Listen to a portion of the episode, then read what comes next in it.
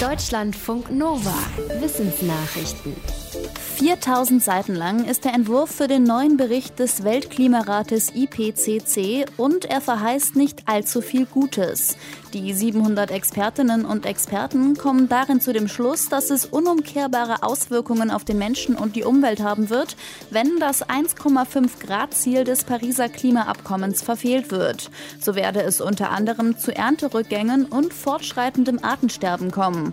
Zudem sieht der Berichtsentwurf bis zum Jahr 2050 zusätzlich ein Hungerrisiko für 8 bis 80 Millionen Menschen zusätzlich. Außerdem werde es in Europa mehr Schäden durch Überflutungen geben, ein deutlich höheres Sterberisiko, vor allem für Menschen in Mittel- und Südeuropa und Probleme mit Malaria, Zika oder Dengue. Am stärksten würden aber die Länder betroffen sein, die am wenigsten zum Klimawandel beigetragen hätten.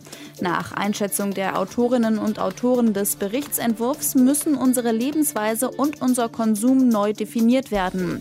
Der endgültige Bericht des Weltklimarates soll frühestens im Februar veröffentlicht werden. Der Bericht ist nach Angaben des IPCC noch in Arbeit. Ins All fliegen, schwerelos dahingleiten. Davon träumen viele Kinder, aber auch Erwachsene. Mehr als 22.000 Menschen haben sich jetzt bei der Europäischen Weltraumagentur ESA beworben für eine Ausbildung als Astronaut oder Astronautin. Die Frist war letzte Woche abgelaufen. Knapp ein Viertel der Bewerbungen kam von Frauen, deutlich mehr als bei der letzten Bewerbungsrunde vor mehr als zehn Jahren. Überhaupt hat sich die Zahl der Interessierten fast verdreifacht. Die ESA will aus den vielen Bewerbungen vier bis sechs Menschen auswählen. Das wird über ein Jahr dauern. Neu ist, dass auch sogenannte Para-Astronauten gesucht werden, die zum Beispiel kleinwüchsig sind oder Gehbehinderungen haben. Dafür gab es rund 200 Bewerbungen. Elefanten können nicht nur Trompeten, sie können auch quietschen. Die Quietschgeräusche sind bei einigen asiatischen Elefanten in Nepal nachgewiesen worden. Eine Forscherin der Uni Wien hat zusammen mit ihrem Team beobachtet, wie die Tiere die Laute bei Aufregung erzeugen. Mit Dutzenden Mikrofonen konnte das Team berechnen, dass die Laute nicht aus dem Rüssel der Elefanten kamen, sondern aus dem Mund. Interessanterweise nutzten die Tiere eine ähnliche Technik wie Menschen, die auf einer Trompete blasen. Sie pressten nämlich Luft durch ihre angespannten Lippen, was die Lippen in Schwingung versetzte.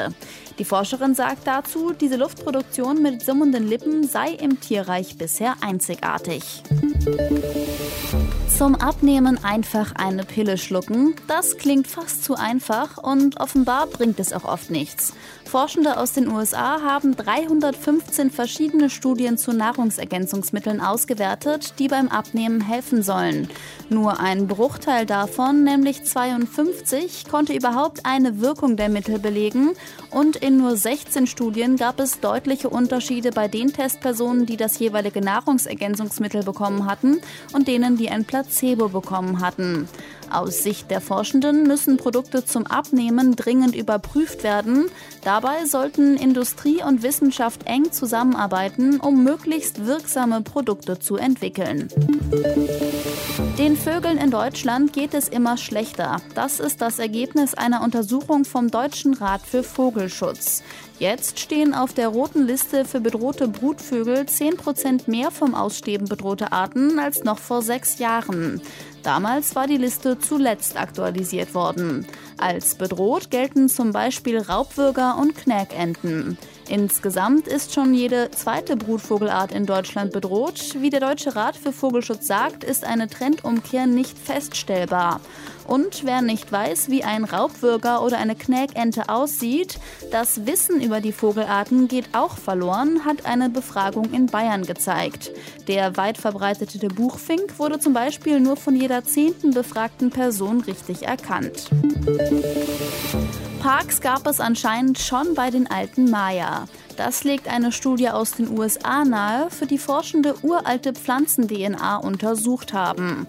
Die wurde im Norden Guatemalas gefunden, wo heute ein Nationalpark umgeben von Regenwald liegt. Aber vor mehr als 1200 Jahren lag dort die antike Maya-Stadt Tikal.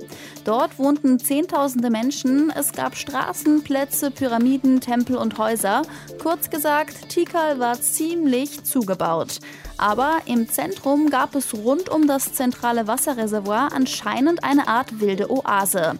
Die Forschenden haben nämlich durch ihre Analysen herausgefunden, dass dort damals mehr als 30 verschiedene Arten von Bäumen, Kletterpflanzen, Blumen und Gräsern wuchsen.